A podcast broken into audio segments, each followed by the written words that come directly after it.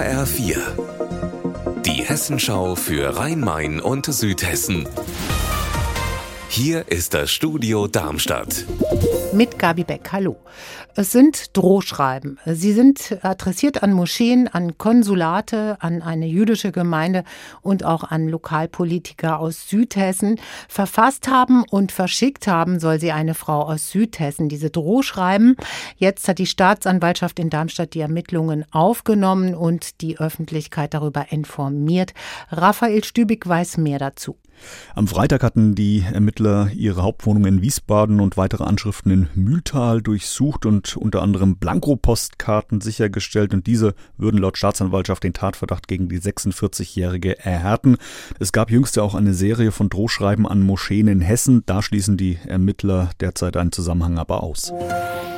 Und wir schauen noch einmal in den Polizeireport. Im Landkreis Offenbach sind mehrere Wahlplakate beschädigt worden. Vor allem sucht die Polizei Zeugen. So haben zum Beispiel in Mülheim am Main sechs Wahlplakate in der Nacht gebrannt. Weitere zwölf waren heruntergerissen. In Dreieich haben die Täter die Kabelbinder durchgeschnitten, mit denen die Wahlplakate aufgehängt waren. Die Polizei ermittelt noch und sie sucht natürlich die Saboteure. Die mehrjährige und sehr aufwendige Sanierung des Darmstädter Residenzschlosses ist jetzt abgeschlossen. Die Technische Uni in Darmstadt wird da also wieder einziehen können. Heute konnte die Presse schon mal schauen, wie es ganz genau aussieht, dieses ehrwürdige 800 Jahre alte Schloss. Petra Demand war für uns dabei. Ganz besonders prima ist die fertige Grundsanierung natürlich auch für den Unibetrieb. Das Schloss gehört ja der TU Darmstadt und die hat jetzt super moderne Konferenz- und Seminarräume und eine Bibliothek in wunderschönen alten Gemäuern. Das ist eine ganz tolle Mischung.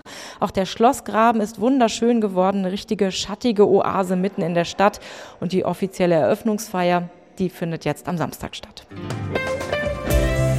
Unser Wetter in Rhein-Main und Südhessen.